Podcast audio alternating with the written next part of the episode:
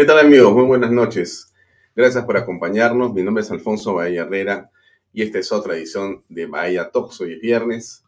Cerramos la semana con no pocas preocupaciones, pero es parte de lo que nos toca vivir. Hay que, creo que, acostumbrarse a estos tiempos de inestabilidad política y creo que lo que nos corresponde a los ciudadanos es estar atentos, estar eh, en guardia, ¿no? Eh, porque hay muchas cosas que están ocurriendo, ocurren muy rápido y uno tiene que estar realmente atento a las redes sociales, atento a los medios de comunicación, porque eh, creo que es la mejor manera de poder estar eh, no, no, solamente informado, ¿no? sino cumplir el papel que corresponde en una democracia. ¿no? Creo que todos somos en realidad, de alguna manera, actores en esta, en esta coyuntura, queramos o no queramos. ¿no? Hoy tenemos una invitada eh, que creo que es muy importante, porque ella es una política que en realidad comenzó su eh, devenir, su participación en el tema político desde, digamos, eh, los espacios municipales y poco a poco ha ido eh, avanzando y trascendiendo. Ha sido candidata a una vicepresidencia de la República y finalmente ha sido elegida congresista. Y en los últimos días ha sido eh, elegida presidenta de una de las comisiones más importantes en el país, que es la Comisión de Constitución y Reglamento del Congreso de la República del Perú. Y es Patricia Juárez, va a estar con nosotros en los siguientes minutos, ya está conectada. Em, pero antes de hablar con Patricia Juárez, de Fuerza Popular, queríamos tocar un par de temas cortitos para ponerlos en contexto. En ICA en las últimas horas se ha llevado a cabo una marcha más como ustedes saben, eh, los fines de semana en Lima han estado pletóricos de marchas em, que, digamos, las dirigen diversas organizaciones. No existe en realidad un liderazgo em, de una persona o de un partido. Son muchos los colectivos que están congregándose, me parece eso muy importante. Eh, estuvieron en el norte muchas personas también, tanto en Piura como en Chiclayo, en Trujillo haciendo movilizaciones masivas. Y en el sur chico, digamos en Ica, también ha ocurrido esto en las últimas horas. Me parece importante comentarlo. Este es el tweet de uno de los hombres más eh, activos ahí, que es Jorge Villena. Hay varias personas, ¿no? Ustedes han, visto a Jorge también metido de cabeza en todo esto. Me parece que es valioso. Jorge es un tipo joven, es un hombre lleno de, eh, digamos, motivaciones y excelentes ideas y pensamientos. Em, este es un tweet de él eh, de hace una hora. ¿no? Quiero solamente compartir la foto con ustedes, un segundo, son cuatro fotografías. Ahí vemos en la foto a Fernando Sillonis, está eh, Lourdes Flores, eh, Fernando Rospigliosi, está Ángel Delgado, está Jorge Villena y hay otra persona que no reconozco, Ica Vacancia Presidencial Pan con Libertad. Me parece que he visto por ahí a Jorge el Castillo. Ahí está Jorge el Castillo, a la izquierda ustedes ven, está Fernando Sillonis, está Lourdes Flores y los que les he comentado. Son algunos, no son todos los personas que están participando, hay muchas personas de muchos partidos. Creo que este es Ismael Benavides, si no me equivoco, que está aquí también. Em, en general, ahí está este, Fernando Sillones al centro, Jorge Villena y Lourdes Flores. ¿Por qué les muestro esto? Porque yo creo que es una manera de participar en política en este momento. ¿no? Em, aquí está em, los partidos políticos, la calle, están eh, las redes sociales, los medios y el Congreso. Son los tres espacios que tenemos en este momento para poder em, hacer una labor de fiscalización al gobierno, que la necesita con urgencia, ¿no? Y entonces estas marchas me parecen muy importantes. Entonces quería dejarlo ahí. Hay una marcha el día domingo hay que ir a la marcha, hay que transmitir la marcha, hay que estar con la marcha y hay que estar en la calle. Creo que eso es algo muy importante.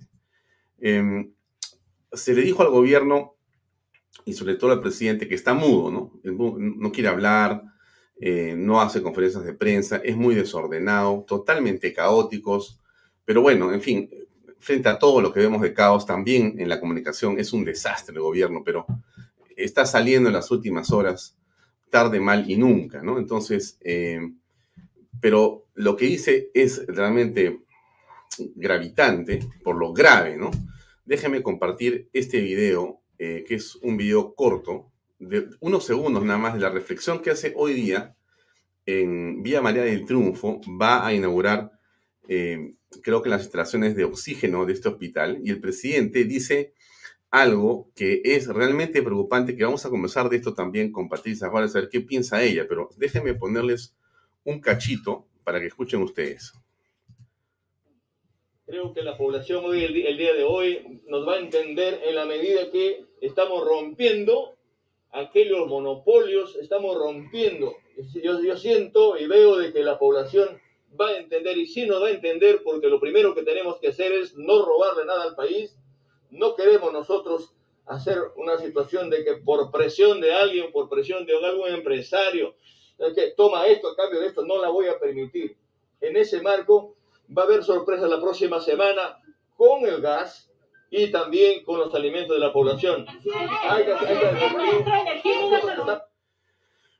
Bien, van a haber sorpresas, ¿no? Ustedes eh, también tienen experiencia política, ¿no? Tampoco me digan que ustedes no saben nada. La gente que sigue este programa es más o menos ducha en esta historia. Entonces, son también analistas como todos los que estamos acá pensando, mirando lo que está ocurriendo. Y saben lo que esto significa. Esto es una torpeza del presidente, una torpeza política o, o es una estrategia política.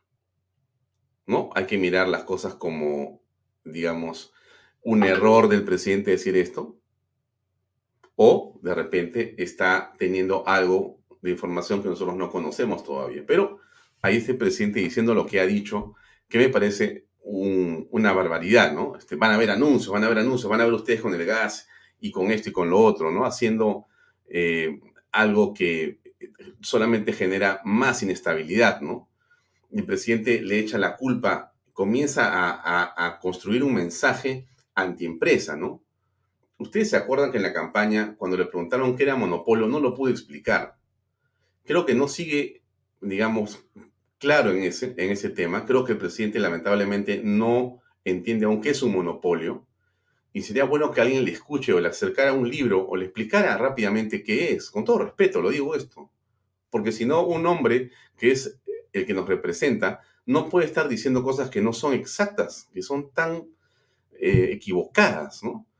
Aquí el presidente ha estado presente hoy día en, este eh, evento diciendo cosas que, que simplemente son, digamos, eh, inconducentes, ¿no? Inapropiadas. Escuchemos unos segundos, por favor. Así como ponemos estos proyectos, hagamos el esfuerzo para que a partir de este gobierno las ollas del pueblo no estén vacías y vamos a hacer el esfuerzo para que el precio del gas en la brevedad posible tiene que bajar su precio.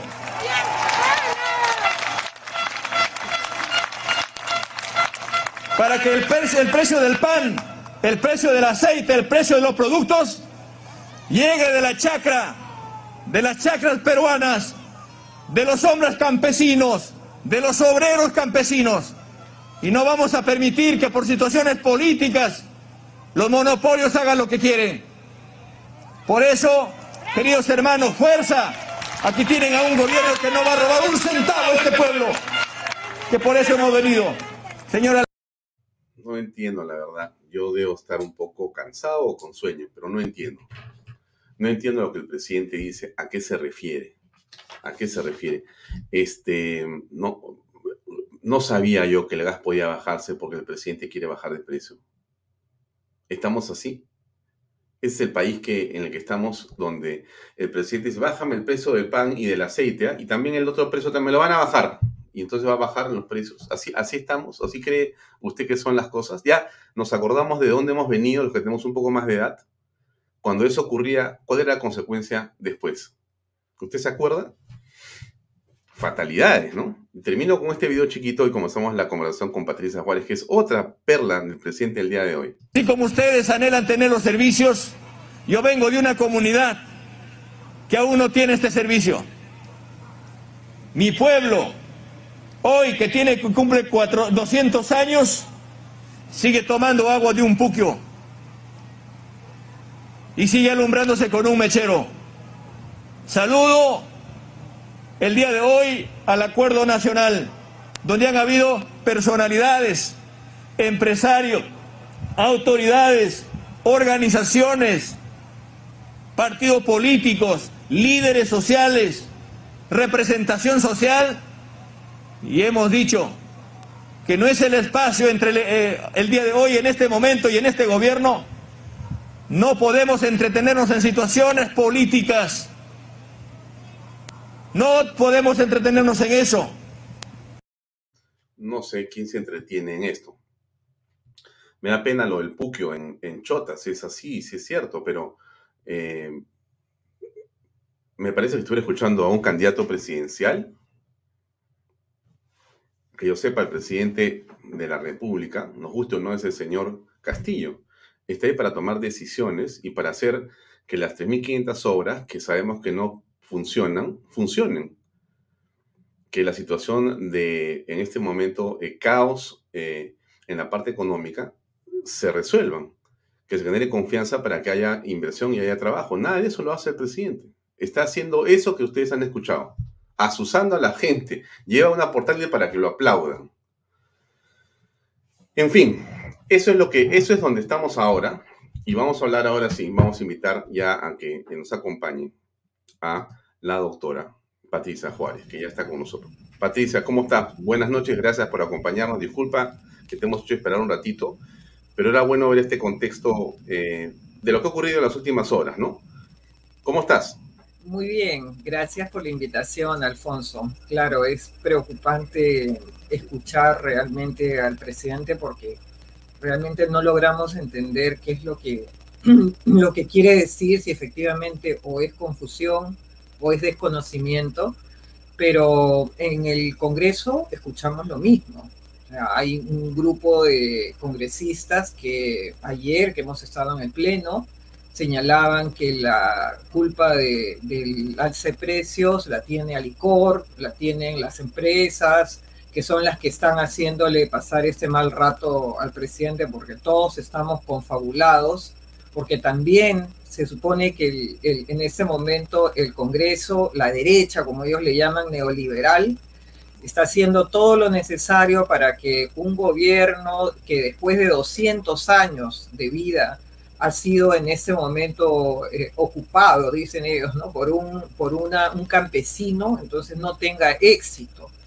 Eh, eso es lo que repiten cada vez que tenemos este, pleno, en donde hay una lucha de clases, en donde hay un, problema entre, entre la derecha y, y, este, aquellos que históricamente defienden al pueblo, como lo dicen. Entonces, eh, la verdad es que Ayer también se habló del control de precios. Es más, se ha presentado ya un proyecto de ley para este, el control de precios de los principales alimentos y medicinas en épocas de emergencia, así lo dice. Entonces, realmente es preocupante. Ahora, el presidente ha vuelto a hablar después de bastante tiempo. Él, eh, es más, ha vuelto a hablar en público, pero hasta ahora no vemos inclusive desde la primera vuelta, desde abril, que hasta ahora se haya sentado en un set de televisión y haya contestado las preguntas de un periodista. No sabemos cómo piensa, no sabemos realmente la profundidad de cada uno de los temas. Cuando él se sentó en algún momento en un set y habló del monopolio, que creo que por eso ahora dice que está rompiendo los monopolios, se refirió a las empresas que, según lo que él señalaba, eh, eran monopolios cuando ganaban más y le dejaban al Estado menos. Entonces imagino que ahora eh, se refiere en ese mismo sentido a que están rompiendo monopolios. Yo creo que lo que están haciendo es justificar este, lo que está ocurriendo en, en el país. Todos, sin excepción, estamos sintiendo los efectos del alza de precios, del alza del dólar, de los problemas que se, están suscitando en todo el mercado respecto a los inmuebles, respecto a los arrendamientos, a los artículos de primera necesidad, a la gasolina, todo sin excepción lo estamos viviendo.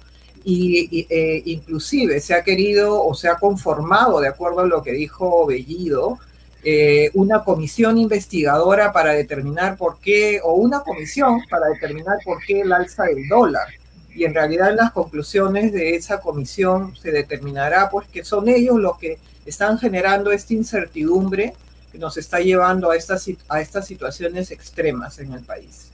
Mm, claro, pero eh, por eso yo decía al principio y, quiero preguntarte eh, eso que, que, yo percibo y que muchas personas perciben en los chats que tú ves, eh, que, publicamos acá y que a diario en los programas y entrevistas circulan, ¿no?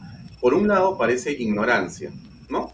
Por un lado parece falta de conocimiento, ¿no? No tengo entonces claro cuál es el concepto de monopolio, ni oligopolio, ni monosonio, ni, ni finalmente, bueno, soy un profesor y no tengo por qué saberlo. Ya, podría ser que me equivoqué o no sé, y en fin, o ignorancia, perfecto. Y por otro lado te pregunto, ahí sí, Pati, si tú crees que esto es una manera de hacer las cosas, una manera de actuar para si quieres, eh, justamente eh, con la percepción, con, la apariencia de ignorancia, digo y hago cosas y de una manera eh, autoritaria impongo una serie de políticas públicas, restricciones y lo que sea. O sea, bueno, ya no importa si sé lo que es monopolio o no sé lo que es monopolio. Lo que importa acá es que yo soy el presidente y ¿sabes qué? Yo pienso que esto está mal y se acabó. Entonces, los hechos, ¡pum! una ley o un decreto, o fuerzo las cosas y entramos en una discusión. ¿Te parece que hay una, eh, digamos, posibilidad de que sea eso en realidad o no? Yo creo que son las dos cosas, ¿no? Que hay este, efectivamente un grave desconocimiento respecto a materia económica eh, y también legal, eh, pero también creo que de acuerdo a la ideología que tiene este grupo que en este momento está en el poder, ellos quieren implantar así a, rajatabla y, este, quieren implantar todas aquellas medidas que ellos consideran que son las idóneas para, este, para que todos nos tengamos que someter a esto.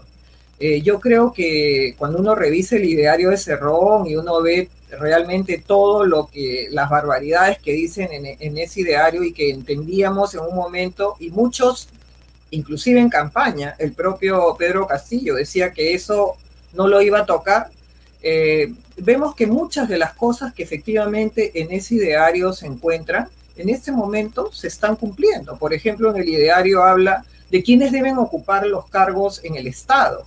Y él dice en el ideario que deben ser eh, los políticos, pero que también deben de tener algo de técnicos, pero los cuadros eh, en el Estado deben ser necesariamente eh, puestos ocupados por políticos, porque señala que los políticos son los que van a llevar a cabo el plan que ellos tienen para este, aplicar este tipo de, medidas de los años este, 50, ¿no? que ya en ningún país funcionan, pero que ellos insisten en que es una, una medidas que se deben de aplicar en el país.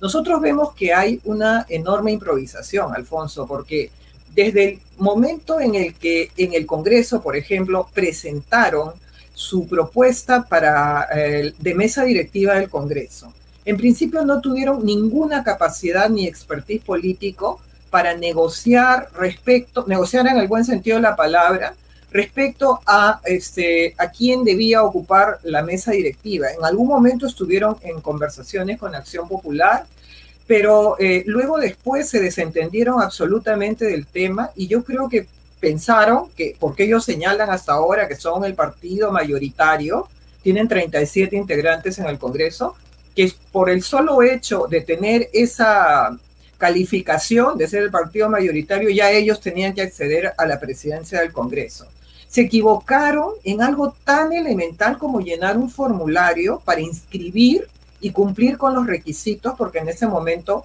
no estaba en, una bancada la señora Flor Pablo, que integraba también el, eh, ese, esa propuesta, que fue fallida, por supuesto, y que eh, pretendieron eh, luego después, a través de una cuestión de orden, que ingrese a votación.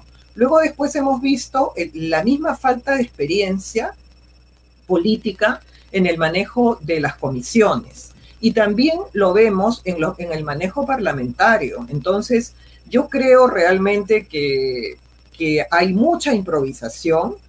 mucho desconocimiento, pero también mucha prepotencia, porque quieren hacer, o sea, quieren imponernos un modelo y, y, por supuesto yo creo que ellos han pensado que estaban en Junín, que en Junín han hecho lo que han querido, han copado las instituciones, lamentablemente eh, por Junín, que es una región maravillosa, pero que ha sido copada en absoluto y han hecho lo que han querido. Ahí están las obras abandonadas, nadie ha dicho nada, la Contraloría ha intervenido, hay algunas denuncias por acá y por allá, pero han manejado la, inclusive la parte presupuestal, los manejos de, de, la región han sido absolutamente oscuros. Y entonces creo que ellos han pensado que ese mismo modelo, como Cerrón lo, lo señala, lo van a aplicar acá en Lima y que acá nadie va a decir nada. Bueno, el Contralor felizmente ha tenido una actuación importante. Por eso cuando tú señalabas los medios de comunicación, la calle y el Congreso, yo le añadiría las instituciones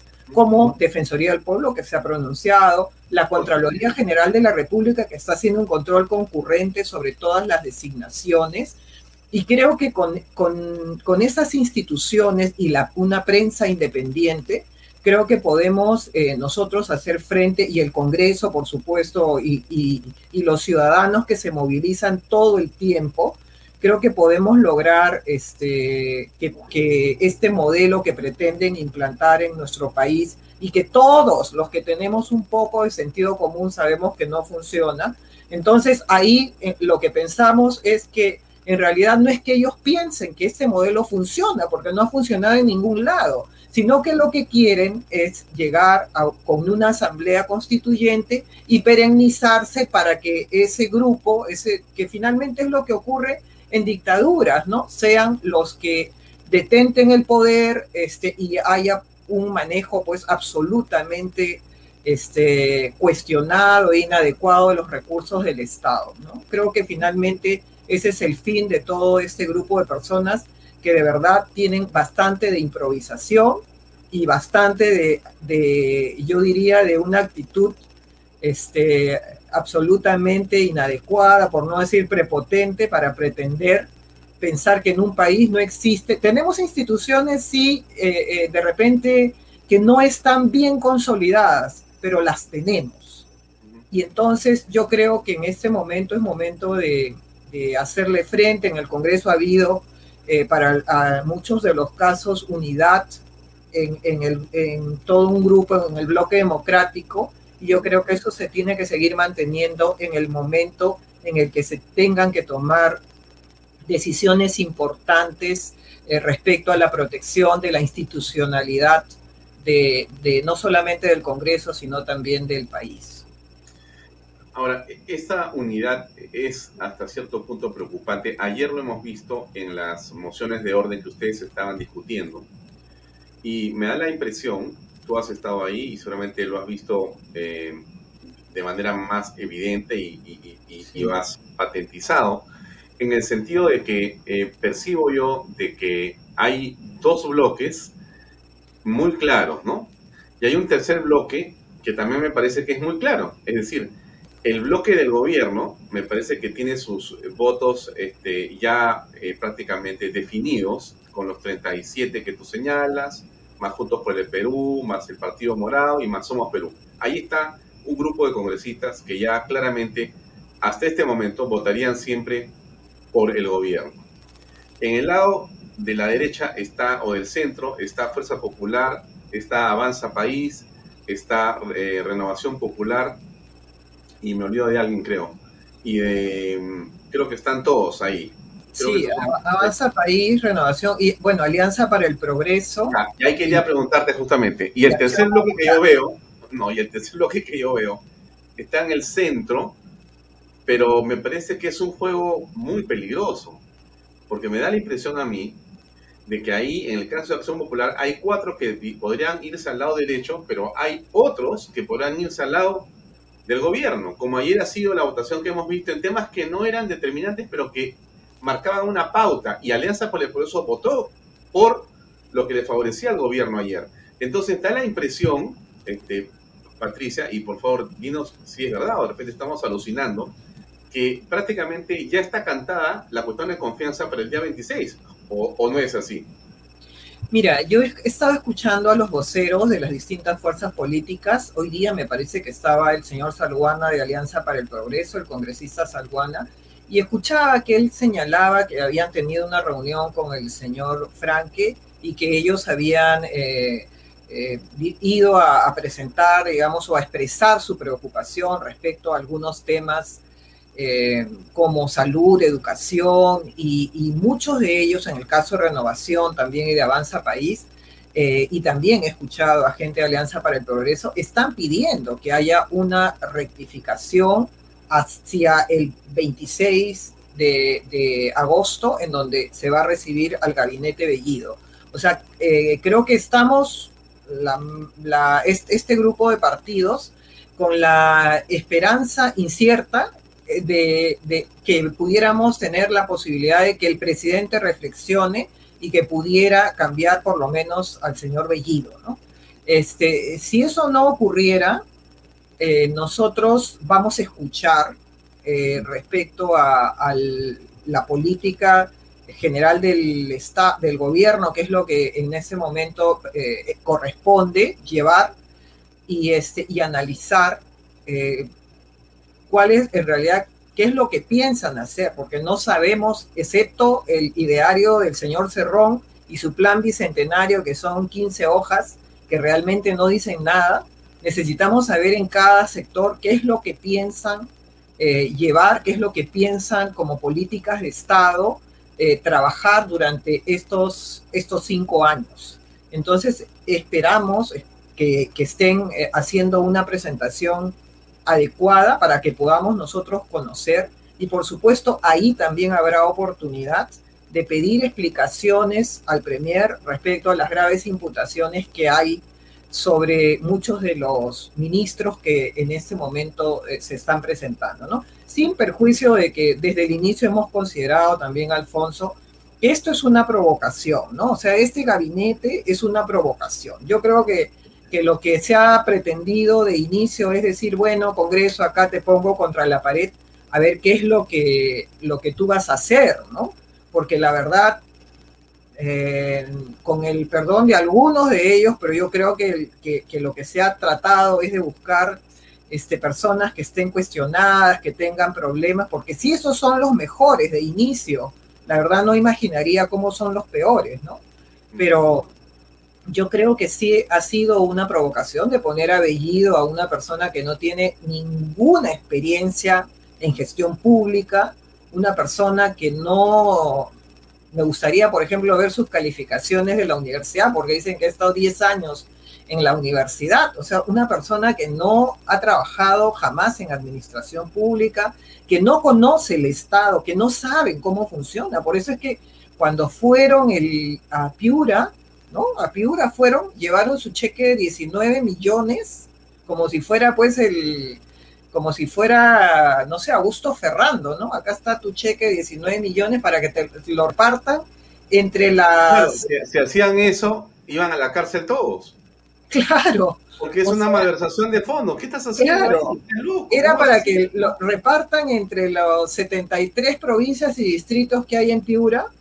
O sea, la verdad es que no, tiene, no tienen ningún eh, conocimiento previo de lo que es este, los sistemas administrativos del Estado, eh, la forma como uno debe conducirse para el manejo de, los recursos de, del Estado, ¿no? Y bueno, es, es preocupante cada, cada día y bueno, y también lo que viene ocurriendo en el Congreso en este momento, es eh, frente a las mociones que eh, han estado presentando los señores congresistas, las bancadas, respecto a, problemas como eh, conocer si es que, por ejemplo, el ministro del Interior sigue siendo fiscal o, o ya es ministro a tiempo completo, o pedir explicaciones respecto a las intervenciones que se han realizado en la DIRCOTE y, eh, y, y ese tipo de, de, manifestaciones de parte de, de, los congresistas que tienen todo el derecho de solicitar. Ya en este momento hay una corriente en donde están tildando al Congreso y por supuesto la gente de Juntos por el Perú, ayer lo han lo han señalado claramente Bermejo en sus tweets, Congreso obstruccionista, Congreso golpista, Congreso eh, que no deja gobernar a Castillo. Entonces también están preparando el camino hacia la opinión pública para en algún momento decir, bueno, Congreso, tú me sigues, obstaculizando porque ya tenemos abiertas las, las situaciones eh, legales que creó Vizcarra, por supuesto, y, sus, y su grupo de, de asesores en materia constitucional que deberían avergonzarse de lo que han hecho al, quebrar todo el sistema de contrapesos y finalmente este, poner al Congreso contra las cuerdas, dándole un poder absoluto al presidente de la República, ¿no? Entonces, estas son cosas que, que tenemos definitivamente en este momento que revisar y que poner en orden desde la Comisión de Constitución pero así es como se está manejando el tema desde el punto de vista este, político, ¿no? Ya en este momento está el Congreso está obstaculizando a Pedro Castillo, el Congreso no deja gobernar a este señor que, que porque siempre están en ese plan de victimización, ¿no? Ese es su, su, mensaje. Mira, lo que, dices tú, solamente para puntualizarlo, eh, si usted pone, amigo que nos sigue en Twitter en este momento, tendencias en el Perú, va a encontrar que la primera es cierra en el Congreso.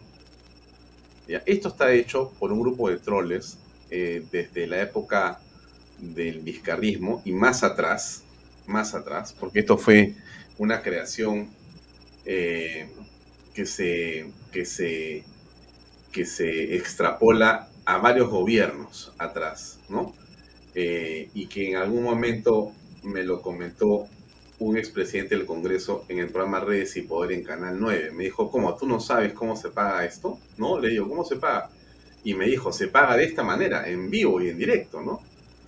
Y lo tiene la primera dama. Ella se encarga de todo. Ella dirige todo este dinero. Ah, sí, claro, es de la cooperación internacional La Plata.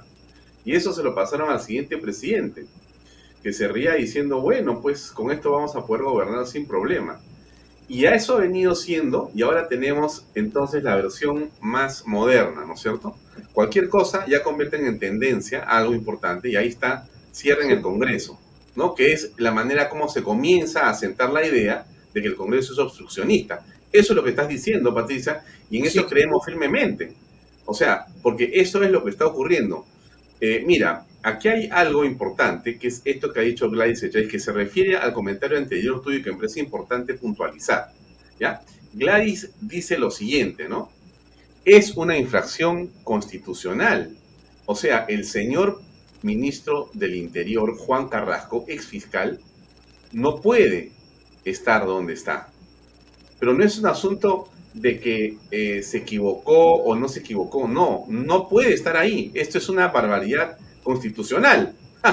no puede estar ahí. Y eso va a acabar mal de todas maneras. O sea, pero lo imponen. O sea, están provocando, ¿no? Y ahí entramos ahora sí, Patricia, si me permites, a conversar sobre la elección eh, tuya y el equipo de personas que te acompañan, donde está también la doctora Gladys Echaíz. Déjame mostrar esta fotografía, amigos. Esta es la fotografía de la Comisión de Constitución y Reglamento, donde está en el centro Carmen Patricia Juárez Gallegos, que está con nosotros acá, de Fuerza Popular. A la izquierda está la señora Gladys Echaíz, es vicepresidenta de Alianza por eso. Y a la derecha está Adriana Josefina Tudela Gutiérrez, secretaria de Avanza País. Las tres son abogadas. La doctora Echaíz tiene una enorme experiencia en la fiscalía la señora y doctora, la señorita eh, doctora Adriana Tudela tiene una enorme experiencia también, porque ella ha trabajado en el Congreso, es abogada, tiene una maestría en Derecho en el extranjero y sabe perfectamente los temas relacionados al Congreso. No es una persona que entra por primera vez. No es que ella trabajaba en otra cosa y entró, ella ya estaba vinculada al Congreso hace rato. Y Patricia Juárez, que es una persona que está en política hace tiempo en la administración pública y es abogada además.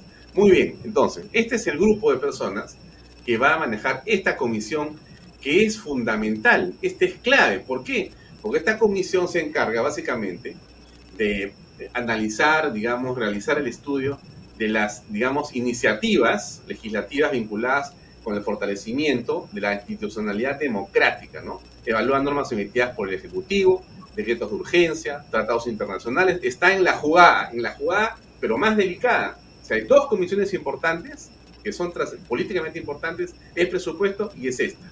O sea que el blanco es Patricia Juárez, disculpa que lo ponga así, Pati, pero tú eres el blanco político.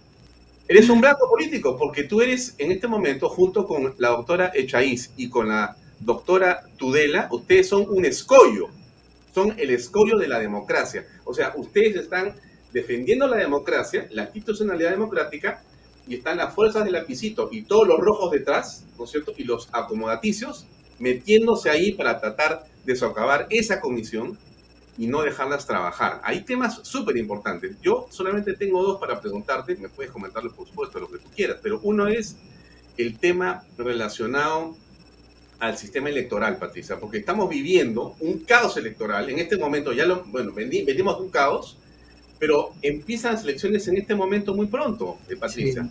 Creo que en octubre, noviembre del próximo año son elecciones municipales y regionales.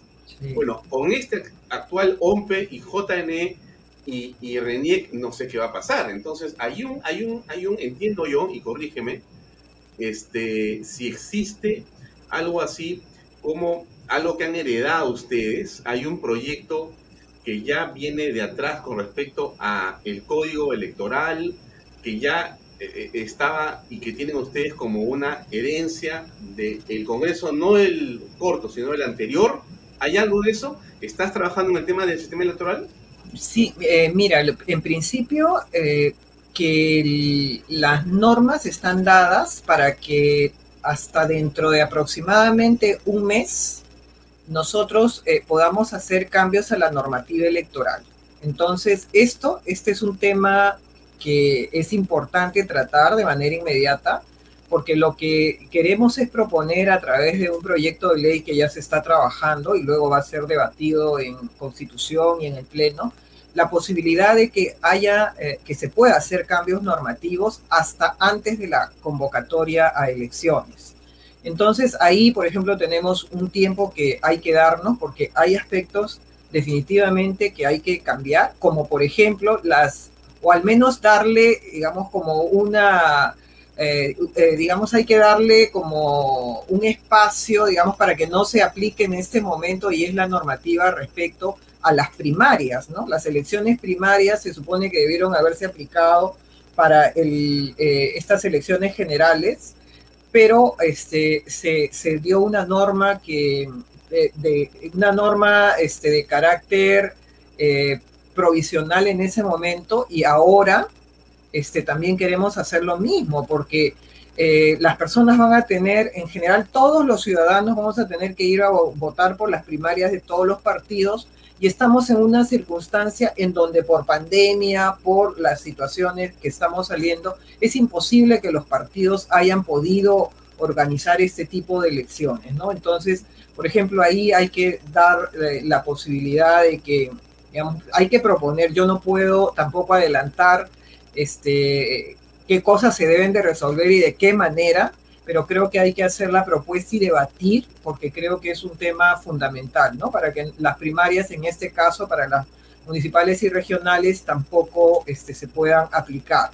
Y así como eso, eh, he recibido eh, eh, llamada de, una llamada del jefe de la OMPE, eh, porque una de las cosas fundamentales que nosotros hemos expresado en la instalación conjuntamente con la mesa directiva que me acompaña es que vamos a mirar el tema electoral porque lo que queremos es que no exista esta incertidumbre que se ha dado en esta última elección en donde los muchos ciudadanos, yo diría más del 50% de ciudadanos y en general aún más que eso, se han quedado con, con la duda en realidad de saber si estas elecciones fueron bien llevadas o no.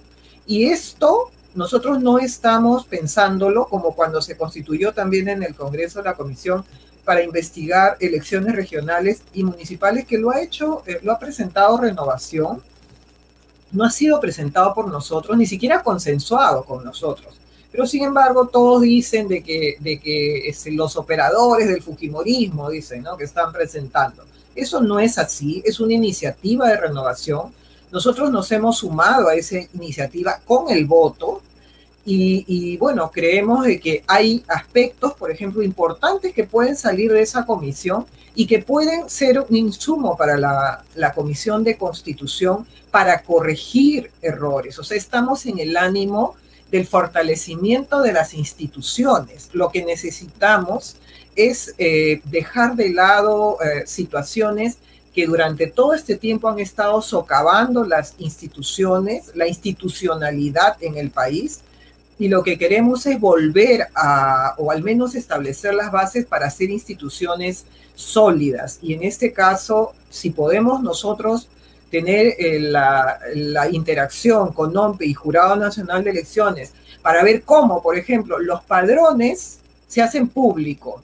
O sea, se, saquemos, se me ocurre, yo no, digamos, más o menos hemos estado evaluando, pero como te digo, no es mi deseo, porque yo soy la directora de debates en esa comisión, ¿no? Yo, yo voy a aceptar lo que la mayoría disponga, pero por ejemplo, podríamos tener la posibilidad de que los padrones electorales sean públicos, ¿no? De que, de que pudieran en algún momento este, quitarse algunos aspectos que en este momento decían que impedían que sean públicos, como por ejemplo el grado de instrucción de la persona, este, o su condición de discapacidad, que, eh, que de acuerdo a, la respuesta que dio OMPE, esas eran las razones por las cuales no podía exhibir el, el padrón, ¿no?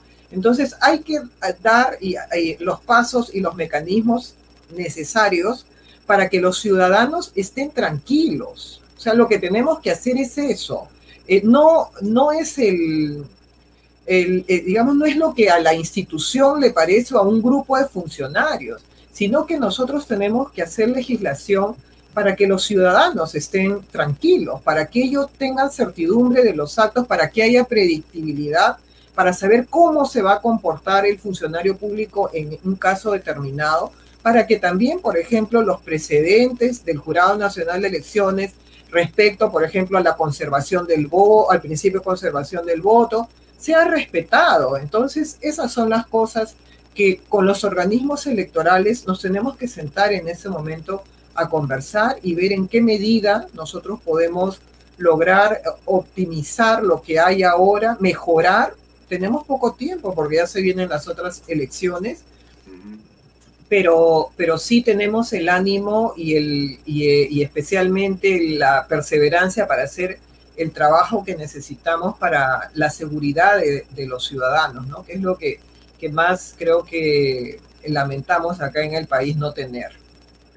Lo, lo otro que parece central es una herencia de Martín Vizcarra y su séquito en el gobierno, que es esta Junta Nacional de Justicia.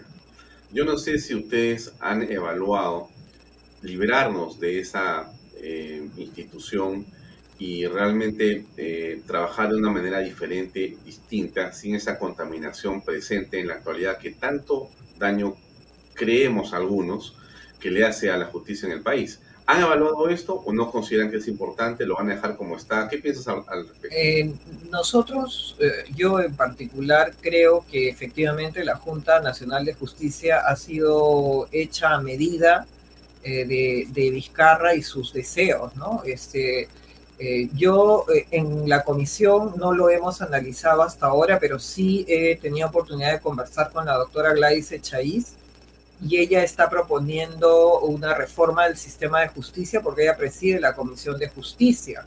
Y dentro de la reforma del sistema de justicia también está la posibilidad de que la Junta Nacional de Justicia, este, digamos, ya no funcione y, y, y, este, volver a implementar la Academia de la Magistratura para hacer también la carrera judicial meritocrática, que los, los jueces pasen por diversas... Eh, diversas este, capacitaciones, escuelas que se formen y accedan a, los, a los puestos eh, de eh, magistrados. Mm. Claro, es un tema central. Ahora, eh, hay nuevos derechos que aparecen también, o nuevas, digamos, circunstancias que van apareciendo en el mundo por la modernidad, yo recuerdo cuando escribí este libro sobre la campaña de Barack Obama, hace 10 años, ya hace 11 años, es una barbaridad de tiempo lo que ha pasado. Pero cuando escribí este libro ya existía, eh, Patricia, una iniciativa legislativa en Inglaterra y después en los Estados Unidos para que el Internet sea gratuito. Porque si bien es cierto, nuestra Carta Magna señala que la información es un derecho, un derecho humano, etcétera, si no tienes acceso a esa información, en realidad es una literalidad, no, no, no se puede convertir en realidad, es imposible, ¿no? Entonces, entonces eh, la pregunta es si de alguna manera algo de ello se va a contemplar en los cambios constitucionales que tú podrías estar pensando que se pueden incorporar o no. Sí, claro que sí. Eh, no, eh, no hay ninguna oposición para debatir reformas constitucionales, lo hemos dicho siempre. Eh, hay muchas iniciativas que presentan, se presentan en el Congreso.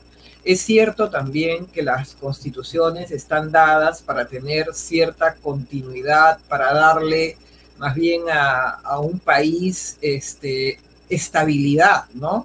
Predictibilidad, o sea, ese marco que requieres para actuar dentro de ese marco y no salir de él. Pero también es cierto que por el dinamismo, los cambios que se dan en la sociedad, hay que discutir algunos aspectos que no nos oponemos, ¿no? Nosotros hemos señalado, por ejemplo, que la, la vacancia por incapacidad moral es algo que debería de discutirse. Eh, hay, no, hasta ahora no he visto ningún proyecto. Eh, por ejemplo, la cuestión de confianza también es otro tema que sí he visto varios proyectos que han entrado y que los vamos, lo vamos a tratar seguramente en, una de las primeras sesiones que vamos a tener. Eh, y, los derechos, como bien señalas, ¿no? Por ejemplo, el derecho a, el acceso gratuito a Internet. Efectivamente, como bien lo señalas, es, es eh, parte en este momento de la, de la modernidad. Cuando nosotros hemos estado en campaña, por ejemplo, hemos visto cómo en las zonas solamente de acá de Lima, ¿no? que son, estás a 20 minutos del centro de Lima, en las zonas altas de Independencia, en los cerros, la gente no tiene internet. Eh, nosotros cuando está, uno esté en campaña, llegabas ahí, tenías que bajar para dar algún tipo de, de entrevista o algo porque no hay, la gente no tiene internet. Entonces son dos años ya perdidos para los niños, para los jóvenes que no han podido tener acceso a, internet precisamente porque no, no, tenemos la conectividad para hacerlo. Entonces, eh, los derechos, digamos, se pueden consagrar en la, en la Constitución, pero quien operativiza esos derechos quien ejecuta esos derechos es el gobierno. Entonces, eh, nosotros queremos creer que finalmente eh, esto puede plasmarse en la Constitución. Podemos discutir, debatir, someterlo a, a, muchos especialistas que realmente vengan a... Pero eso de manera inmediata no hace que todos tengamos acceso a Internet. Por eso es que cuando hemos nosotros explicado siempre que la constitución está, las normas están, tenemos una constitución, una de las mejores de América Latina, que ha logrado en su momento reducir la pobreza en 30 puntos, que ha logrado tener eh, una serie de, de derechos hacia los ciudadanos y una economía de mercado, una economía social de mercado que realmente ha sido un ejemplo para, para, muchos países de cómo hemos logrado estabilidad y crecimiento. Con el paso de los años, digamos, hemos tenido algunos cambios que, que no iban en la línea de, la, de, cómo se concibió la constitución del año 93 en este capítulo, pero creemos que hay cosas que, que podemos discutir, por supuesto, que podemos, tenemos la amplia apertura y respeto a todos quienes quieran proponer algunos temas que si son beneficiosos para la colectividad, para los ciudadanos, ¿cómo no lo vamos a hacer? Pero eh, sí es cierto, como te, decía, de que el hecho de que esté plasmado no significa como la ley del cáncer, ¿no?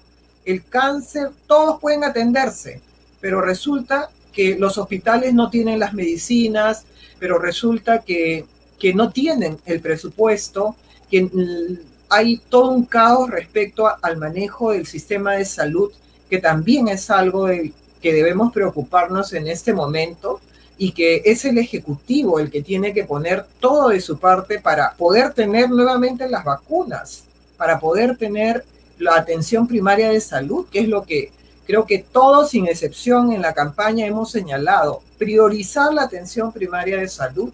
Tenemos que hacerlo en este momento en donde estamos a puertas de la tercera ola y no vemos que haya avances. Creo que en Cancillería, quienes tuvieron que ocuparse de esta tarea importante de traer las vacunas, la verdad estuvieron pensando o creo que esperando la vacuna que iba a venir de Cuba, porque había mucho entusiasmo porque Cuba tenía su vacuna, ¿no? Entonces, hay, absoluta falta de seriedad en este momento respecto a las políticas de Estado. Vamos a escuchar qué es lo que va a decir el, el gabinete que vaya. No sé si será el señor Bellido que presida el gabinete, pero tenemos que escucharlo y obviamente también ejercer el control político respecto a estas políticas de Estado que tienen que cumplirse porque necesitamos que los ciudadanos puedan mejorar también en, sus condiciones de vida. Eh, el ministro de Economía, Pedro Franque, ha tenido la idea de sacar este bono de 350 soles, que después dijeron que era de 700 o de 500, pero que ahora ha dicho nuevamente que es de 350 soles. Hubo hace unos minutos. Eh, él señala que va a costarle al erario nacional, o sea, a todos los peruanos, va a salir nuestra plata, 5.145 millones de soles, que no estaban en el presupuesto, pero que es lo que él cree que es un nuevo subsidio que se necesita para la pandemia. Bueno, esta es una posición que muchas personas pueden aplaudir, ¿no? Que haya alguien que sea generoso con el dinero de los peruanos y que pretenda hacer esta donación de 350 soles.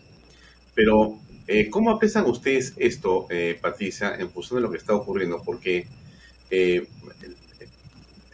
podemos hacer un bono también de mil soles o de 1500 soles y podemos hacer bonos todas las semanas, en fin.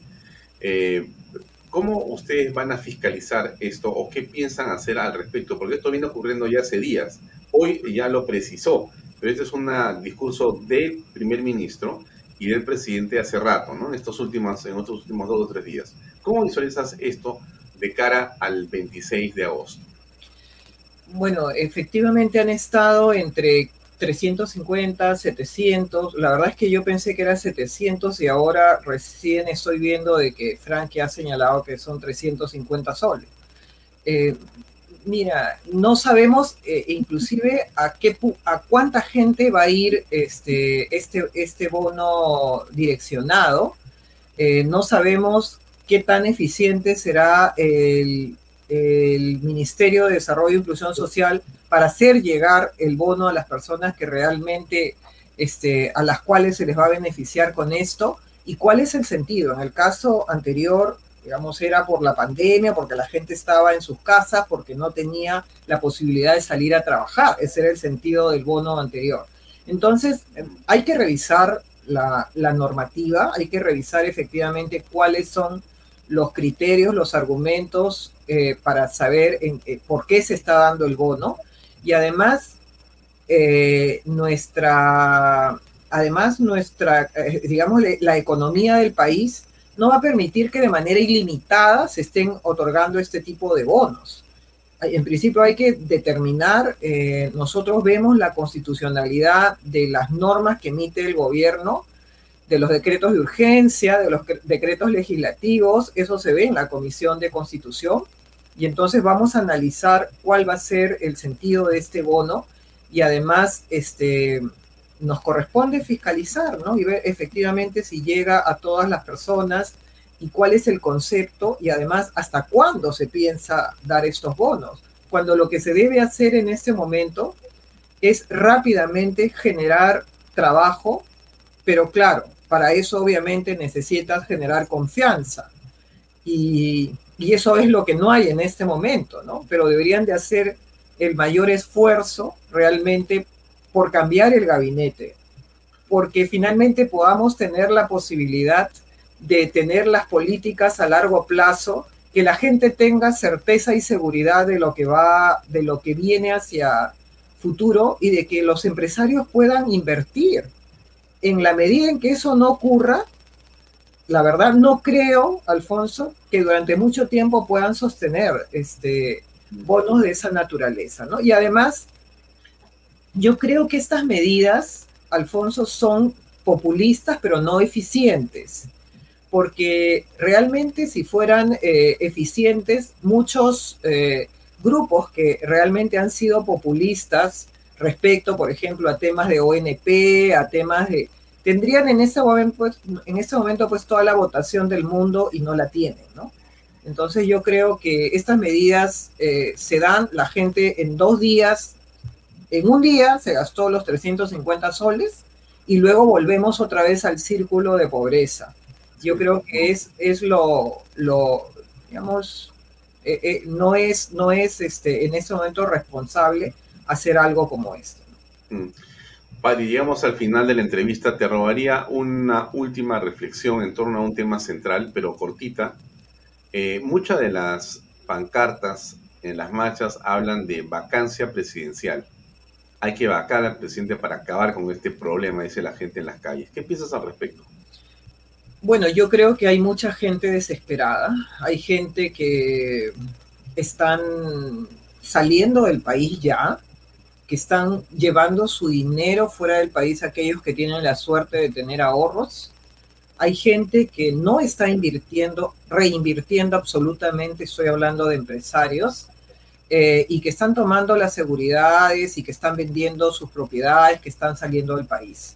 Eh, yo creo que este, la gente, digamos, en este momento tiene esa motivación o, tiene ese pedido, nosotros tenemos que actuar los que estamos en el Congreso, los que estamos en, política, con responsabilidad. Tenemos que ver este, en qué medida eh, el, digamos, se quiere imponer, por ejemplo, una asamblea constituyente se quiera eh, ir en contra de las normas constitucionales y se quiera este, quebrar el Estado de Derecho, ¿no? Eh, estamos vigilantes, estamos mirando, estamos tratando de cerrar todos los espacios desde el punto de vista constitucional de manera tal que este, no tengamos ningún tipo de sorpresas.